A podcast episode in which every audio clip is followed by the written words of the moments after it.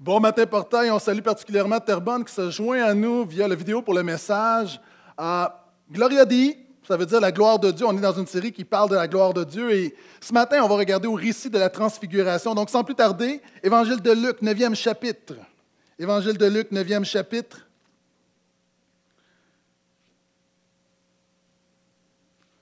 On commence la lecture au verset 28. Encore une fois, un, un superbe texte ce matin. Donc, une histoire tellement marquante hein, que tous les évangélistes dans la Bible nous en parlent. Donc, Luc 9, verset 28. Huit jours environ après ces paroles, Jésus prit avec lui Pierre, Jean et Jacques. Il monta sur la montagne pour prier. Pendant qu'il priait, l'aspect de son visage changea et ses vêtements devinrent d'une blancheur éclatante.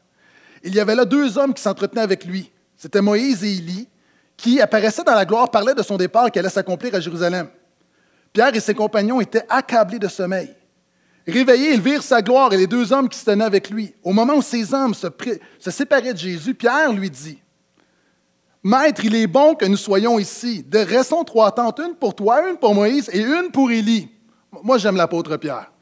Vraiment l'incroyable. Et regardez, voyez ce que le narrateur biblique va dire, inspiré par le Saint-Esprit. Il ne savait pas ce qu'il disait. En d'autres mots, bravo champion. Comme il parlait ainsi, une nuée survint et les couvrit de son ombre. Ils furent saisis de crainte, tandis qu'il entrait dans la nuée, et de la nuée survint une voix. Celui-ci est mon fils, celui qui a été choisi, écoutez-le. Quand la voix se fit entendre, Jésus était seul. Les disciples gardèrent le silence et ne racontaient rien à personne en ces jours-là de ce qu'ils avaient vu. Est-ce que je parle d'un Amen? Ce matin, on regarde au récit de la transfiguration. Transfiguration, c'est un mot qui veut dire, littéralement dans le grec c'est une métamorphose. C'est quoi une métamorphose? C'est un changement d'une figure, d'une forme, d'un aspect à un autre.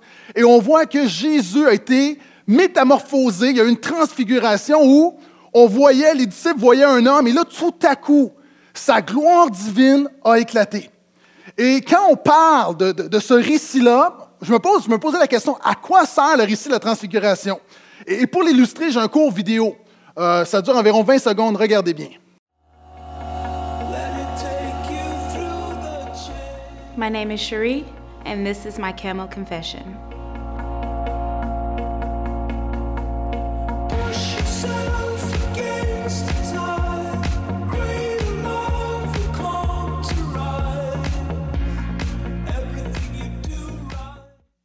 Cette jeune femme a le vitiligo, qui est une euh, maladie de peau. Et évidemment, c'est sa confession avec une marque de maquillage. Évidemment, il y a une pub là-dedans. C'est vraiment sa cache. Et il y a un moment donné où on enlève le camouflage et on a accès vraiment à qui est la personne. Et le récit de la transfiguration, c'est comme si l'humanité de Jésus camoufle cette divinité. Et à un moment donné, Dieu enlève le maquillage afin que ses disciples puissent le voir tel qu'il est. Moi, ma prière ce matin, c'est que tu puisses vraiment voir Jésus tel qu'il est. Vous savez, souvent, il y a plein de choses qui nous cachent, souvent tes péchés, tes problèmes. Souvent, on a une perception de Jésus, nos faux raisonnements sont cachés. Et il vient un moment donné où l'apôtre Paul va prier, je prie que vous ayez un esprit de révélation qui vous le fasse connaître, que tu puisses vraiment saisir qui est Jésus. J'aime beaucoup cette histoire de Élisée, le prophète, qui, à un moment donné, euh, il y a un ennemi, les Araméens, ils en ont contre lui. Le roi d'Aram envoie une troupe pour l'encercler. Et alors que le prophète Élisée est encerclé, on lit le récit dans le deuxième livre des rois, son serviteur est un peu paniqué. Son serviteur se dit Oh, on va mourir, on va être capturé. Et Élisée va dire la chose suivante Ceux qui sont avec nous sont plus nombreux que ceux qui sont contre nous. Et là, lui, et là, je paraphrase, va dire Je comprends pas.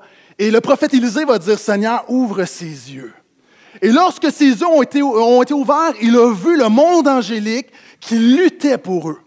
Maintenant, si ce matin on avait l'occasion de voir, si on avait l'occasion ce matin de saisir l'œuvre spirituelle qui se fait dans ce lieu, si on avait l'occasion à un instant de voir ce qui se cache derrière notre réalité, on verrait des anges, on verrait la gloire de Dieu, on verrait le Saint-Esprit qui agit parmi nous. Dans ta vie, tu verrais probablement un péché qui est là, puis le Saint-Esprit qui tente de le déraciner. Il y a une œuvre de Dieu invisible qui prend place, mais ce n'est pas parce qu'elle n'est pas visible qu'elle n'est pas réelle. il vient un moment donné où Jésus va prier afin et je suis sûr, sa prière, c'était Seigneur, révèle-leur qui je suis. Et la première chose, la transfiguration est la preuve que la destination de toute chose est la gloire de Dieu. Et si on regarde dans le contexte, euh, ce texte-là arrive dans un moment bien précis où Jésus va poser la question à ses disciples, Qui dites-vous que je suis? Hein, c'est une question qu'on va tous avoir à répondre un jour. Et l'apôtre Pierre dit, tu es le Christ, tu es le Messie, tu es le Sauveur, tu es le Seigneur. Et Jésus va enseigner ensuite, immédiatement après, il va dire, tu as bien dit, je suis le Messie, mais là, il va enseigner sa mort, sa croix. Et là, pour les disciples, c'est choquant parce qu'on attendait un Messie qui était prêt être un roi, on attendait un Messie victorieux, et du même souffle où Jésus révèle sa messianité, révèle qu'il est le Fils de Dieu, révèle qu'il est le Sauveur, en même temps, il explique la croix, et pour les disciples de l'époque, c'est un non-sens. Un non-sens incroyable. Et Jésus va dire quelque chose ensuite en disant que celui qui va être mon disciple renonce à lui-même, qu'il se charge de sa croix et qu'il me suive. Et Jésus va continuer, toujours tout juste avant, dans, Luc 9, tout juste avant de la transfiguration, il va dire, je vais revenir, le Fils de l'homme va revenir dans la gloire. Et là, les disciples ne comprennent plus. Les disciples sont dans le doute, les disciples, les disciples, sont abattus, les disciples ne sont plus certains, est-ce que Jésus est vraiment, il est le Messie, il est le Fils de Dieu, on voit des choses, mais de l'autre côté, ça ne fit pas, la croix ne fit pas avec le fait qu'il est le sauveur du monde. Est-ce a des gens ici qui ont l'impression des fois, tu déclares que Jésus est Seigneur, mais ça ne fit pas avec ta réalité? On déclare que Jésus est Seigneur, mais tu as l'impression que c'est le diable qui mène. On dit Jésus le roi des rois, mais on a l'impression de voir quelqu'un d'autre qui fait des ravages. Et les disciples faisaient face à ces combats, ce combat spirituel, parce que ce combat-là est spirituel, avec des doutes, avec des craintes. Et lorsque Jésus voit ça, la Bible nous dit, huit jours environ après ces paroles, tout ce que je viens de vous dire, il prit avec lui Pierre, Jean et Jacques. Il monta sur la montagne pour prier. Moi, je suis impressionné, et peut-être je vais faire une série à un moment donné là-dessus sur les prières de Jésus. Jésus, le Fils de Dieu, Jésus est venu nous donner un exemple de ce que ça donne quelqu'un qui est parfaitement soumis au Saint-Esprit. Comment tu te soumets au Saint-Esprit? C'est par la prière. Et Jésus, c'est intéressant parce que Jésus commence son ministère alors qu'il se fait baptiser. La Bible dit qu'il priait. Et là, tout à coup, le Saint-Esprit est descendu. Une voix s'est faite entendre en disant, Voici mon fils bien-aimé en qui j'ai mis toute mon affection. Jésus commence son ministère dans la prière. Mais une des choses qui est surprenante, alors qu'il est fils de Dieu, il continue de dépendre du Père. Avant de choisir ses disciples, il va passer la nuit en prière. Moi, me semble, j'aurais dit, OK, on va en prendre douze, le toi, toi, toi, pas toi, pas toi, toi. Jésus qui sait toutes choses passe la nuit en prière. Quand, à un moment donné, Jésus fait la multiplication des pains, la Bible dit que les gens reconnaissent, c'est le Messie, il fait des miracles, on va le couronner roi. Et la Bible nous dit que Jésus s'est retiré pour prier.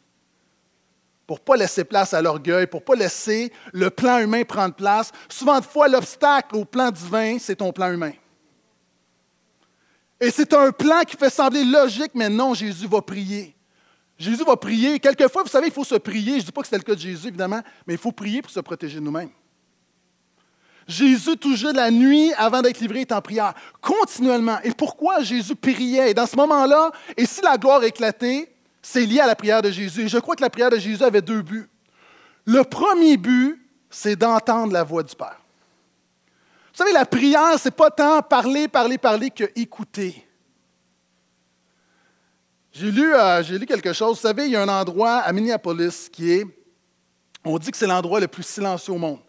Il y a une salle, c'est un laboratoire, il y a une salle où on l'a construit de manière à ce qu'elle est silencieuse à 99,99% Il paraît que c'est une salle incroyable que quand tu rentres dans cette salle-là, on dit, une des choses qui est surprenante, c'est que ton oreille s'habitue. Vous savez, il y a toujours des bruits, des, ambiants. Puis ce matin, on avait une illustration pour que vous puissiez comprendre mon message. Euh, puis il y avait toujours comme.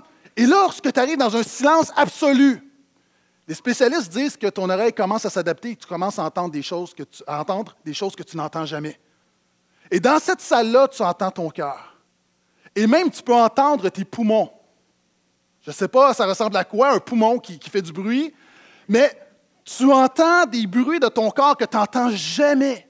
Il paraît que c'est tellement perturbant que le record de, où quelqu'un était dans cette salle-là le plus longtemps, c'est 45 minutes. Sinon, tu vires fou. La réalité, je pense que Jésus va prier pour se détourner des bruits du monde, pour que son oreille spirituelle soit sensible à la voix du Père et entendre le cœur du Père. Et souvent de fois, la plus grande des prières que tu peux faire, et je l'ai dit, c'est pas comme Seigneur, la plus grande prière que tu peux faire, c'est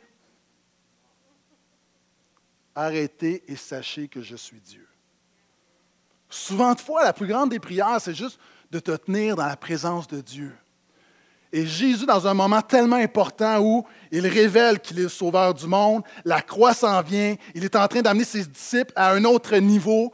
Jésus retourne dans la prière et je pense en même temps, évidemment, non seulement il est là pour écouter, mais lorsque j'ai donné ma vie à Jésus, le pasteur, mon premier pasteur, disait toujours la chose suivante. La prière fait bouger la main qui fait bouger le monde.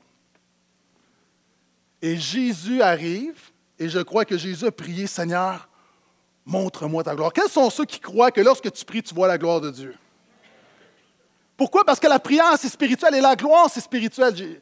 Parenthèse, j'ai reçu un témoignage euh, la semaine dernière d'un couple de l'Église. Puis euh, la jeune femme est enceinte.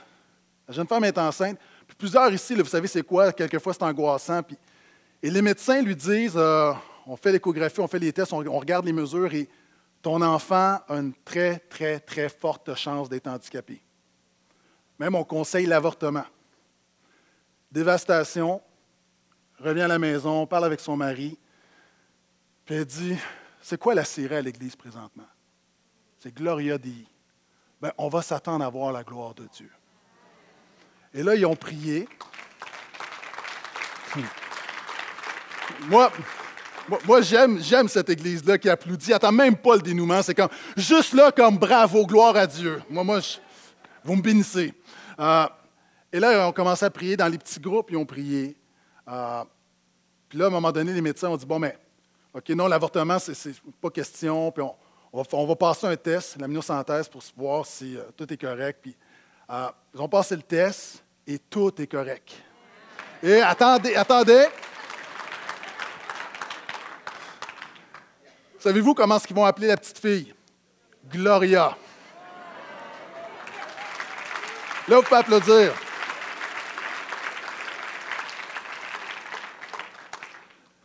Il y a des gens, tu ici, tu te dis, tu es encouragé dans ta foi. Il y en a d'autres, tu dis, moi, moi je ne l'ai pas eu. Peut-être que tu n'as pas eu ta requête, mais je veux juste dire que le Dieu de gloire prend soin de toi. Je vais en parler dans quelques instants. Il y a, il y a plus, quelquefois, que l'exaucement immédiat. Maintenant, Jésus va prier. Pourquoi? Parce qu'encore une fois, la destination de toute chose, c'est la gloire de Dieu. Tout commence par la gloire, tout est maintenu par la gloire et tout se termine dans la gloire. La Bible dit que tout a été, tout vient de Dieu, tout est maintenu par Dieu et tout retourne à Dieu. Maintenant, réalise quelque chose. Toutes les bénédictions, tout, tout ce que tu as dans ta vie qui est bon, c'est un boomerang. Dieu te le donne et ça revient à Dieu. Et Dieu, et non pas dans le sens de l'éternel a donné, l'éternel a ôté. Il y a un temps où il faut dire, mais la réalité, c'est que Dieu, le plan de Dieu pour ta vie commence dans la gloire et ta vie va se terminer, devrait se terminer dans la gloire. Puis ici, tu regardes à tout ce que tu as et tu te dis, Waouh, je suis béni. Fais attention à ce que Dieu te donne. Ne retiens pas trop fermement, parce que quand on retient trop fermement, c'est comme si on le garde pour nous. Puis ça fait plus mal quand Dieu enlève nos doigts. Maintenant, la réalité, c'est pas, comprenez-moi bien, n'est pas que Dieu donne, Dieu enlève, Dieu donne. Ce que je dis, c'est que Dieu veut te donner la gloire, mais veut qu'au bout de la ligne, ce soit lui qui soit glorifié. Et je crois que ce récit-là, la transfiguration, c'est ce que ça nous apprend. D'ailleurs, et c'est ce que je parle ce matin, la Bible parle, le ciel, nous on parle souvent du ciel, mais la Bible va, pour parler du ciel, va parler de la gloire éternelle. La Bible dit qu'en Jésus, nous avons été préparés pour la gloire. Est-ce que tu réalises que moi, Gaétan Brassard, présentement, Dieu est en train de me préparer pour la gloire éternelle? Dites Amen. Parce que c'est vrai pour toi aussi. Dieu te prépare pour la gloire, Dieu t'appelle à la gloire. La Bible dit que Jésus amène beaucoup de fils et de filles à la gloire. Le ciel se résume à une chose, c'est la gloire éternelle. Maintenant, la gloire, ce n'est pas une option, tu as été créé pour la gloire. On l'a vu, la gloire, c'est tout ce que Dieu est, tu as été créé pour Dieu. On dit souvent heureux comme un poisson dans l'eau. Pourquoi? Parce que l'épanouissement d'une créature dépend de l'environnement pour lequel il a été créé. Maintenant, l'équivalent de heureux comme un poisson dans l'eau, c'est heureux comme un homme et une femme dans la gloire de Dieu. Tu as été créé pour la gloire de Dieu. Puis ce récit-là ne sert pas juste à toucher nos émotions. Oh, c'est bien. Non, ça sert à nous démontrer que la fin de toute chose, c'est la gloire de Dieu. Et regardez, la Bible nous dit, pendant qu'il priait, l'aspect de son visage, donc Jésus, changea et ses vêtements devinrent d'une blancheur éclatante. Ce récit-là sert à nous montrer non seulement à nous montrer, mais c'est la preuve que Jésus va revenir dans la gloire. Dans mes notes, j'avais quand même au moins un Amen. Euh, J'espère qu'à Terrebonne, il y a eu un Amen. Pasteur Max, envoie-moi un courriel, s'il vous plaît, pour m'encourager. Me dire, oui, oui, il y a quelqu'un qui a dit Amen. Jésus va revenir dans la gloire. Vous savez, encore une fois, on est tellement pris dans le matériel, tellement pris dans notre réalité, tellement pris dans l'humain, tellement pris dans le charnel, tellement pris dans toutes sortes d'affaires, même souvent de fois dans le démoniaque, parce que le diable fait des œuvres dans nos vies. On est tellement pris dans toutes ces affaires-là qu'on perd de vue que Jésus revient.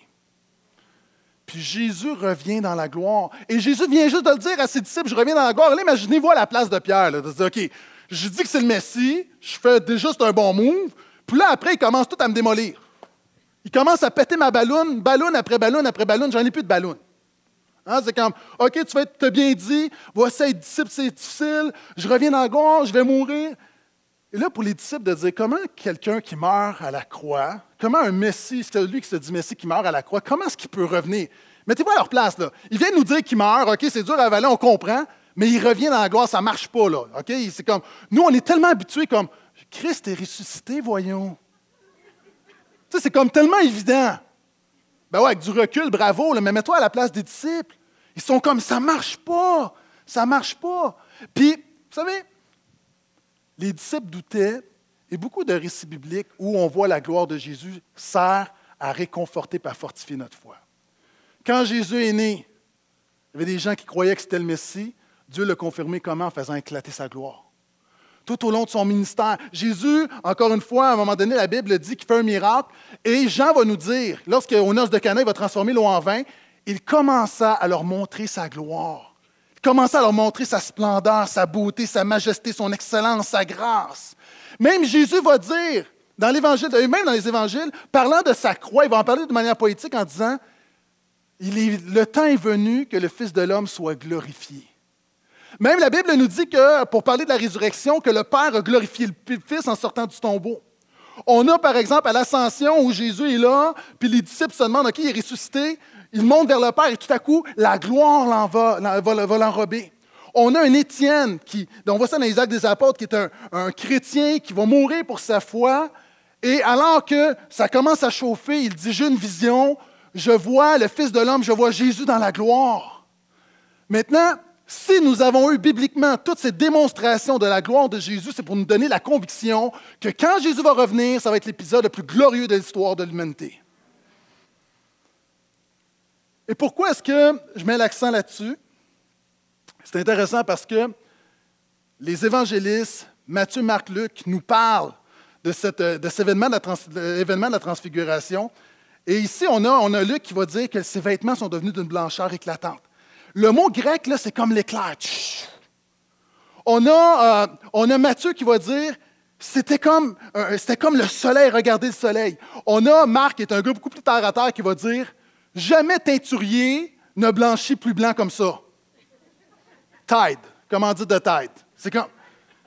Il y a comme un événement où. Pourquoi? Pour dire que ce que vous voyez là, ce n'est qu'un avant-goût de son retour glorieux. Et pourquoi est-ce que je te mentionne tout ça? La Bible dit que le retour de Jésus, c'est notre bienheureuse espérance. Savez-vous, c'est quoi le problème avec le retour de Jésus? En fait, le problème, ce n'est pas le retour de Jésus, c'est le problème, c'est que le retour de Jésus n'est pas notre bienheureuse espérance. Vous savez pourquoi? Quand tu es jeune, prospère et en santé, tu ne vois pas ce que tu peux avoir de plus.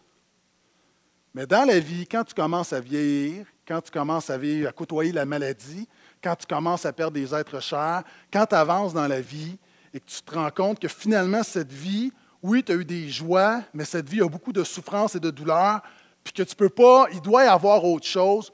Quand tu te ramasses à un moment donné, à 80 ans, tu as perdu la moitié de tes amis, de ta famille, puis ton corps est malade, puis tu as mis ta foi en Jésus toute ta vie, laisse-moi dire que tout à coup, le retour de Jésus devient la bien, ton bienheureuse espérance.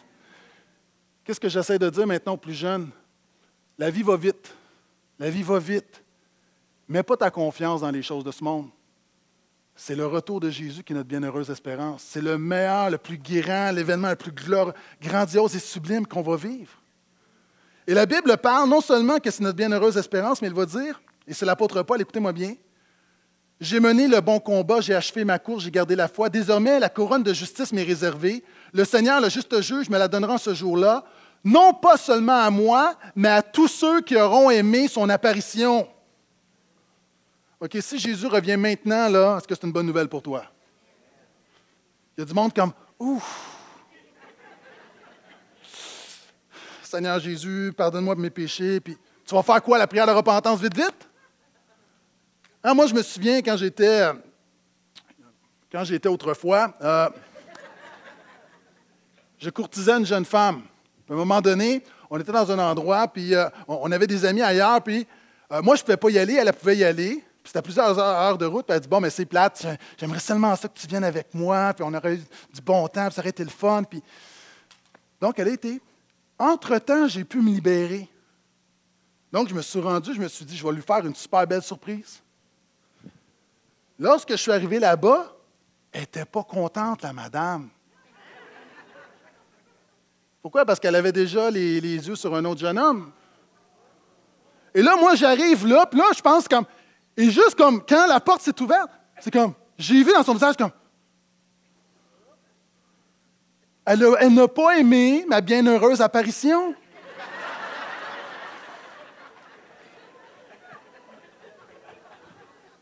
Maintenant, j'essaie juste de dire, c'est pour ça que la Bible dit qu'il faut se préparer au retour de Jésus. C'est bien de dire, oh oui, j'ai la vie éternelle. Pourquoi tu dis, c'est dans 30 ans, j'ai le temps de me placer? Non, non. Jésus peut revenir comme un voleur dans la nuit. Non pas peut, va revenir comme un voleur dans la nuit. Est-ce que tu vas aimer son apparition?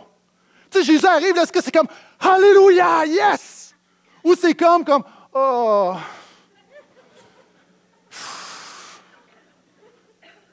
Si on est honnête, là, ça ne sera pas une bonne nouvelle pour tout le monde.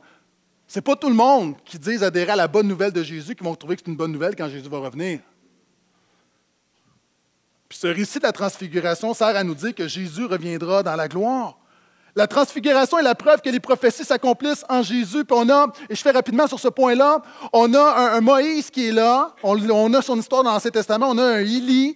Moïse, c'est celui qui donne la loi, Élie, qui est celui qui, qui est probablement celui qui est considéré comme le plus grand prophète de l'Ancien Testament. Et ces deux-là représentent la loi et les prophètes, qui est une expression pour l'Ancien Testament. Et c'est intéressant parce qu'ils vont jaser. La Bible nous dit qu'ils parlent avec Jésus.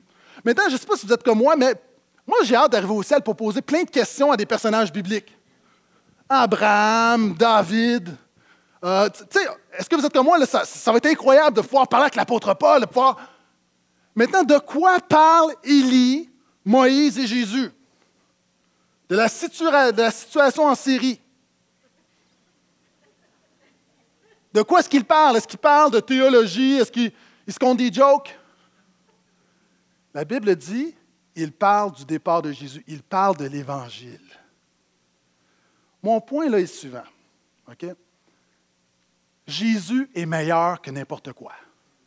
Même ces deux géants, Élie et Moïse, deux géants de la foi, ces hommes-là arrivent puis parlent de l'Évangile et ces hommes-là reconnaissent que Jésus est Seigneur et ces hommes-là parlent de l'Évangile. Et il y a plusieurs chrétiens, quand tu lis l'Ancien Testament, tu dis J'aurais aimé être dans ce temps-là. Arrête, parce qu'eux auraient aimé être dans ta vie présentement. Parce que nous contemplons, nous vivons, le tout est accompli de Jésus. Eux attendaient le pardon de leurs péchés, nous vivons le pardon de nos péchés. Ils attendaient l'assurance de la vie éternelle, nous avons l'assurance de la vie éternelle. Ils allaient dans un temple pour être proches de Dieu, nous sommes le temple du Saint-Esprit. Et ce texte-là nous dit encore une fois que toutes les promesses sont oui, amen en Jésus. Moi, j'enseigne l'Ancien Testament, mais n'importe quoi dans l'Ancien Testament. Puis si j'avais le temps ce matin, là, savez-vous, je pourrais vous dire, OK, donnez-moi n'importe quel texte de l'Ancien Testament, puis je vais vous montrer comment ça parle de Jésus.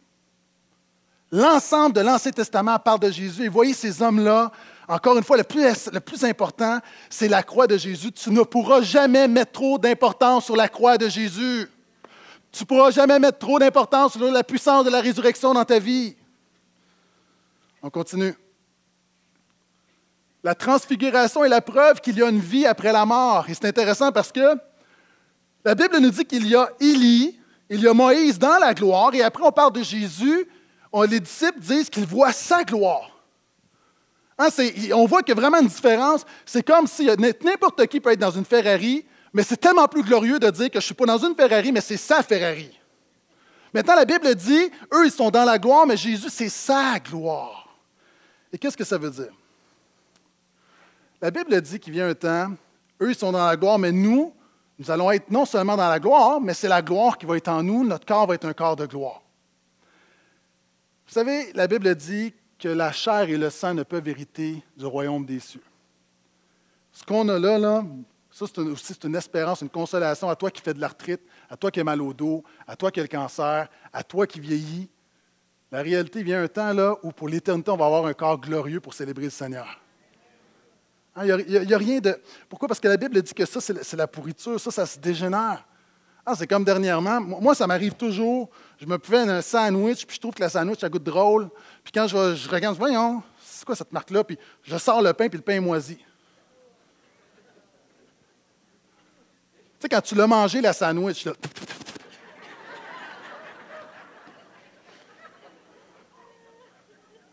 La Bible dit qu'au ciel, tout ce qui va être pur, tout ce qui sera glorieux, on va être entouré de tout ça.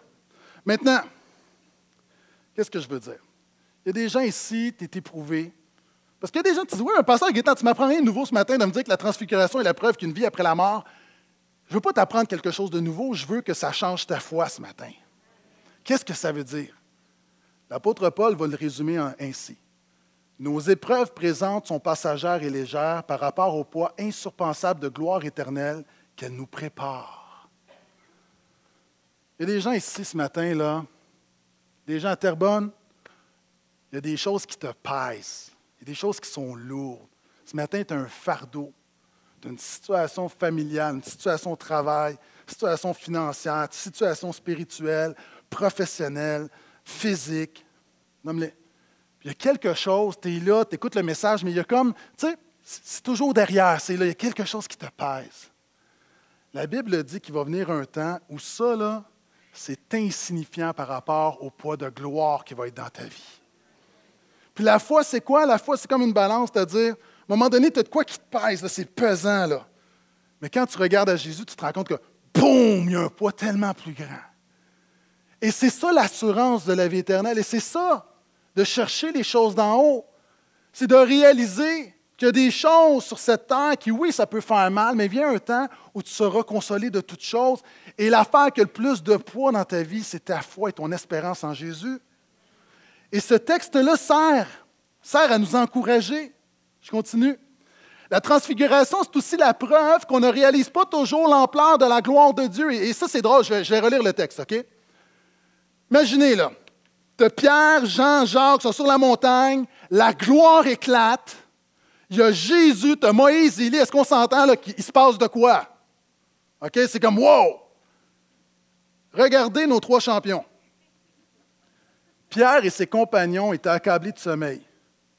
Réveillés, ils virent sa gloire, ils virent la gloire de Jésus et les deux hommes qui se tenaient avec lui. Au moment où ces hommes se séparaient de Jésus, Pierre lui dit, Maître, il est bon que nous soyons ici. Dressons trois tentes, faisons du camping. Une pour toi, une pour Moïse et une pour Élie.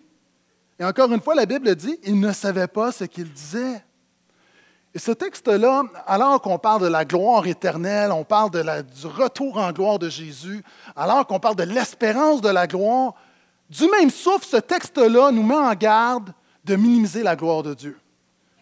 Ces hommes-là sont avec Jésus et ils dorment. C'est comme, euh, vous savez, la Bible parle beaucoup du sommeil spirituel. La Bible dit, veillez, votre adversaire, le diable, rôde. Est-ce que vous savez que la plus grande attaque spirituelle, ce n'est pas une attaque de front? L'attaque qui fait le plus de dommages dans l'Église, ce n'est pas une attaque de front.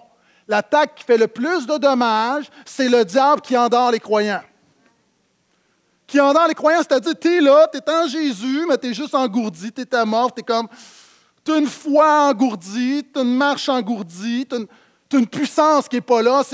Pourquoi tu n'es pas dangereux? Le diable n'a rien à faire, les croyants. Ce que le diable ne veut pas, c'est un croyant dangereux, parce que peut être un croyant qui n'est pas dangereux. Donc, il est bien content. Puis la réalité, c'est facile de se faire endormir, alors que ça fait des semaines qu'on parle de la gloire de Dieu, qu'on dit Saint, Saint, Saint, Seigneur, Dieu est glorieux. On parle de lui donner gloire. On dit Seigneur, transforme-moi de gloire en gloire. C'est facile de s'endormir dans notre quotidien. C'est intéressant parce que Pierre va dire le même Pierre d'ailleurs qui est là, mais dans ses épîtres, donc à peu près 40 ans plus tard, va dire la chose suivante.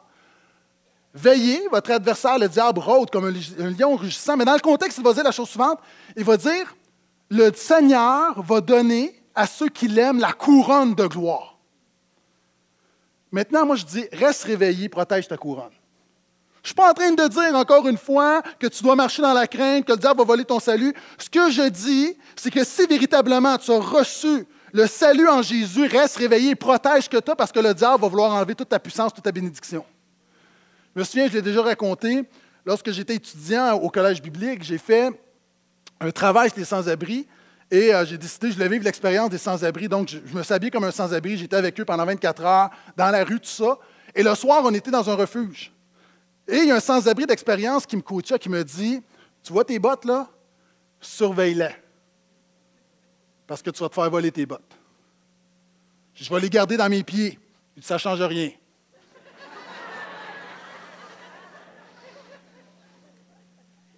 Ça a été la pire nuit de ma vie, mais je veillais. Maintenant, je ne dis pas, est la pire expérience de ta vie. Ce que je dis, tu as quelque chose de plus glorieux en toi qu'une paire de bottes. Protège que tu as. Protège que tu au nom de Jésus par la grâce du Seigneur.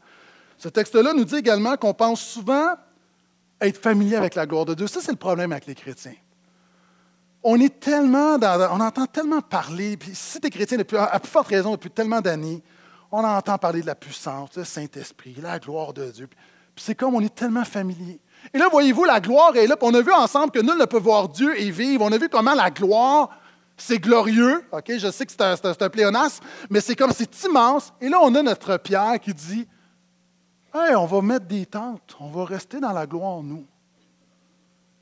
Ah, c'est comme le gars qui, se promène avec une pôle qui dit Moi, là, je veux vivre une expérience. Moi, je veux que l'éclair me frappe. Ridicule. Tu, vas vivre de quoi, mais tu vas mourir. Puis Pierre ne réalise pas qu'étant pécheur, si Dieu manifeste sa gloire dans toute sa splendeur, il ne pourra pas rester là. C'est une dose létale. Il va être exterminé par la gloire de Dieu.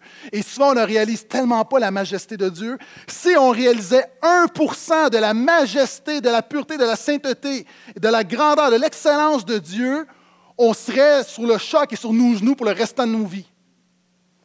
Et Pierre est tellement comme familier. avec Jésus. Ah, ben Élie, ben oui, Moïse. Et moi, je dis, Seigneur, garde-nous, garde-nous dans la révérence. Si tu es là, dis Amen. Troisième chose, un peu comme les disciples, on veut rester sur la montagne et garder la gloire pour nous. Quand Dieu fait quelque chose dans ta vie, c'est pour que tu sois contagieux. Toujours, toujours, toujours, toujours, toujours. Et là, Jésus manifeste sa gloire.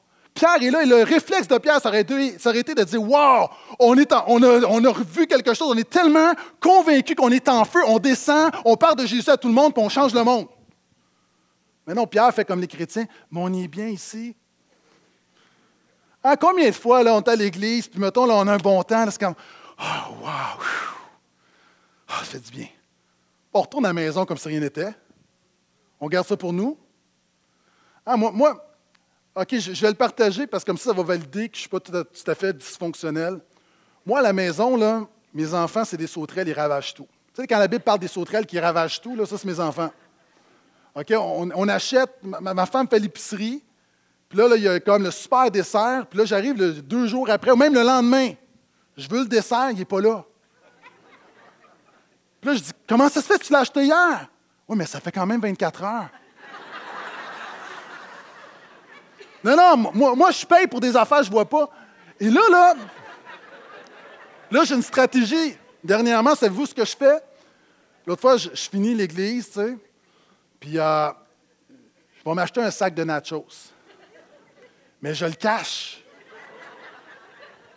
C'est pareil, le yogourt au café à la maison, je ne sais pas pourquoi les enfants ont mangé du yogourt toute leur vie, mais pas au café. Puis quand j'achète, tu sais, je déballe l'épicerie, les choses que j'aime, je les cache. Moutarde, ketchup, je fais des, est-ce que du monde, vous êtes comme moi? Soyez bénis, ça me fait du bien ce matin. Tu caches les affaires. Pourquoi tu veux le garder pour toi? Maintenant, ne cache pas la gloire de Dieu. Partage ce que Jésus fait dans ta vie. Amen.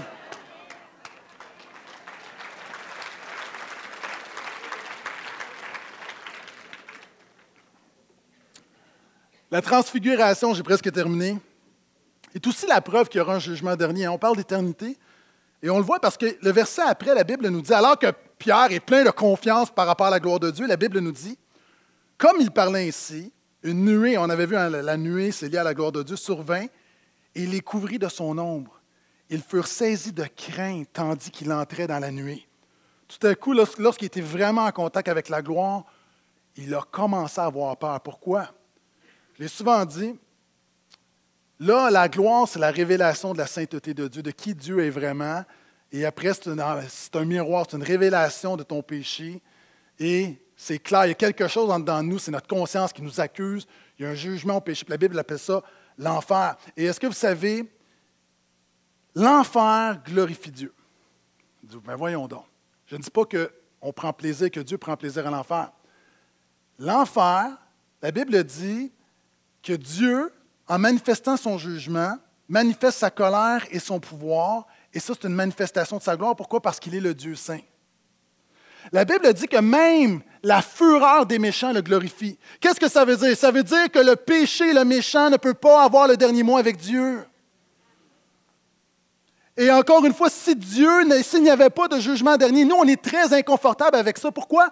Réécoute le point précédent. On est tellement, on est tellement familier avec la gloire, on n'a pas, pourquoi on est pécheur, on justifie, mais le Dieu très saint, encore une fois, non seulement la vie éternelle le glorifie, mais quelqu'un qui, qui se rebelle, quelqu'un qui est dans son péché, qui n'accepte pas le sacrifice de Jésus. Dieu ne prend pas plaisir, mais dans sa sainteté, lorsque sa sainteté est manifestée, Dieu est manifesté, sa gloire est manifestée. Et ce que j'essaie de dire, c'est que même dans la chose la plus ignoble, c'est tellement ignoble que tout au long de la parole de Dieu, Dieu nous avise puis plaide avec nous, repens-toi parce que je ne veux pas que tu ailles là. Et même cette chose-là, qui est la pire des choses, même ça, ça va contribuer à la gloire de Dieu. Maintenant, la question, c'est, il y a deux types de personnes. Il y a, des gens qui vont, lorsqu'on va se présenter, on va tous se tenir devant le Dieu de gloire à un moment donné, puis il y a des gens, tu vas être dans la crainte, et d'autres, tu vas être dans la foi. La Bible, il y a des gens qui réalisent qu'ils sont privés de la gloire de Dieu. On a vu la semaine dernière qui, pour eux, Jésus, c'est la bonne nouvelle de la gloire de Jésus. La Bible dit en même temps, l'Église, que tous ceux qui mettent leur foi en Jésus, c'est l'Église. Et il va faire paraître cette Église devant lui glorieuse, sans tache, ni ride, ni rien de semblable. Et la Bible dit que pour ceux qui vont mettre leur foi en Jésus, on va être dans l'éternité. La Bible dit qu'il n'y aura pas besoin de soleil dans l'éternité. Pourquoi? Parce que la gloire de Dieu va nous éclairer. C'est incroyable. Maintenant, entre ces deux destinées, c'est quoi? Est-ce qu'il y en a qui sont meilleurs que d'autres? Non. C'est simplement qu'il y a des gens qui, ont dit, moi, j'accepte le sacrifice de Jésus pour ma vie. Et la transfiguration sert aussi à nous mettre en garde. Pourquoi? Parce qu'ils ont peur tout à coup. Maintenant, la question, c'est si tu ne veux pas avoir peur, tout le monde, là, c'est inéluctable, on va tous se présenter devant Dieu. Tourne ça de tout bord, de tout côté, là, tu ne pourras pas te cacher, tu ne peux pas l'éviter, tu n'as pas de passe droit, tu n'as pas de. OK? On va tous y arriver. La question n'est pas est-ce que tu vas te tenir devant Dieu, la question, c'est dans quel état tu vas te tenir devant Dieu. Et quelle grâce d'être un homme pécheur, indigne, qui chute, qui n'est pas parfait, mais un homme qui devant lui a l'œuvre de Jésus qui le protège. Puis Dieu agrée. Puis Dieu dit, je pardonne. Mais si tu n'as pas Jésus avec toi, tu n'as rien. Puis quand l'éclair frappe, si tu n'as rien, mon ami, c'est long. Puis savez-vous, c'est quoi le pire avec l'enfer? C'est que c'est long, longtemps, l'éternité. Et de l'autre côté, je sais qu'on n'aime pas l'entendre, mais ce texte-là nous parle, ils sont dans la crainte, puis il y a quelque chose que Dieu nous dit. Et je termine. La transfiguration est la preuve finalement que le christianisme n'est pas une fable. Je lis les deux derniers versets. Et de la nuée survint une voix. Celui-ci est mon fils, celui qui a été choisi, écoutez-le. Donc imaginez, ils sont dans la peur, dans la crainte, et là Dieu dit, oh, là il parle de Jésus. Quand la voix se fit entendre, Jésus était seul, les disciples gardèrent le silence et ne racontaient rien à personne en ces jours-là de ce qu'ils avaient vu. OK, reste avec moi. La Bible nous dit que Pierre, Jean-Jacques, on va parler de Pierre, n'a rien dit. C'était tellement marquant. Tout à coup, là, quand je vous disais que quand une révélation de la gloire de Dieu, quand la nuit est arrivée, ils ont vraiment compris c'était quoi la gloire de Dieu. Sous choc. On n'en parle pas. Ça les a traumatisés. Puis en même temps, ça leur a fait réaliser combien ils avaient besoin d'un sauveur. Maintenant, la Bible nous dit 40 ans plus tard, ce même Pierre qui n'a rien dit, la Bible nous dit qu'il n'a rien dit là, va écrire une lettre à son Église. C'est un pasteur, il écrit à son Église. Et écoutez ce qu'il écrit à son Église lorsqu'il parle de cette expérience qui s'est déroulée il y a 40 ans.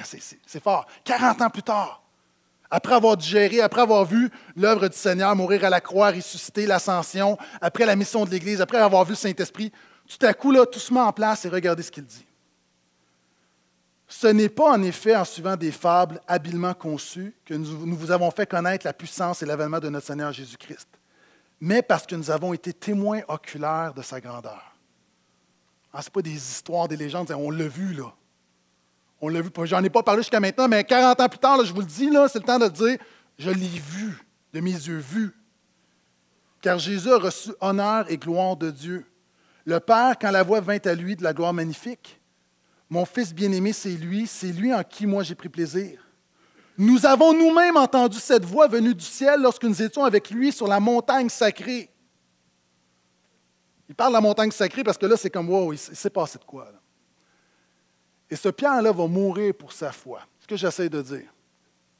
Si la transfiguration, ce n'était pas vrai, personne ne va mourir pour un mensonge. Si Pierre est mort, un tout croche comme lui est mort pour sa foi, il a vu quelque chose, il a gardé le silence et des années plus tard dit finalement, là, notre évangile, là, c'est pas on a entendu de, on l'a entendu de Pierre Jean-Jacques, on l'a entendu d'un autre, d'un autre, d'un autre. Non, non, non, on l'a vu. Puis je termine avec ceci. Le récit de la transfiguration, c'est ça que ça nous dit. On regarde des hommes qui ont vu Christ. Ça me faisait penser à cette histoire. Euh, les Spartans de Michigan State. L'entraîneur, fin de partie, envoie son botteur pour euh, frapper le ballon pour euh, un placement. Le problème, c'est que le botteur a oublié ses verres de contact. Il arrive, mais il le fait tellement de fois donc, place le ballon. Le problème, c'est qu'il ne voit pas les poteaux. Il ne voit pas de loin. C'est comme, il voit juste comme quelque chose, c'est flou. Il ne voit pas, puis, mais c'est bon, c'est par là. Puis généralement, si vous connaissez un peu le football, lorsque le batteur va frapper le ballon, tout le monde regarde. Mais pas lui, lui, il se retourne puis il regarde l'arbitre. Dit Qu'est-ce que tu fais là? Il dit Parce que je ne vois pas, mais je regarde à l'arbitre. Puis quand l'arbitre fait ça, j'ai su, j'ai su qu'on avait la victoire. Qu'est-ce que ça veut dire? Vous savez, mettre notre foi en Jésus, l'éternité, c'est loin, là. ça on va être honnête, on ne voit pas, on, en parle, mais c'est tellement loin. Jésus, on ne le voit pas, c'est comme, c'est par la foi. C'est dans l'invisible, c'est que le ballon, c'est, on le fait comme ça parce qu'on sait que c'est la chose à faire, puis on met notre foi, puis on, on va dans cette direction-là mais que souvent on est un peu ébranlé, puis on doute, puis on se dit finalement, est-ce que j'ai vraiment la victoire? Finalement, est-ce que c'est vraiment Jésus? Finalement, est-ce que j'ai vraiment l'assurance de la vie éternelle? Et des textes comme aujourd'hui, ça nous permet de regarder l'apôtre Pierre puis de dire c'est la bonne direction parce que moi, je l'ai vu. Moi, je l'ai vu jusqu'à là-bas.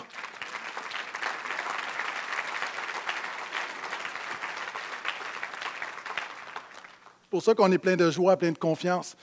Je vous donne un, un dernier verset pour le même prix, OK? J'ai presque, presque terminé.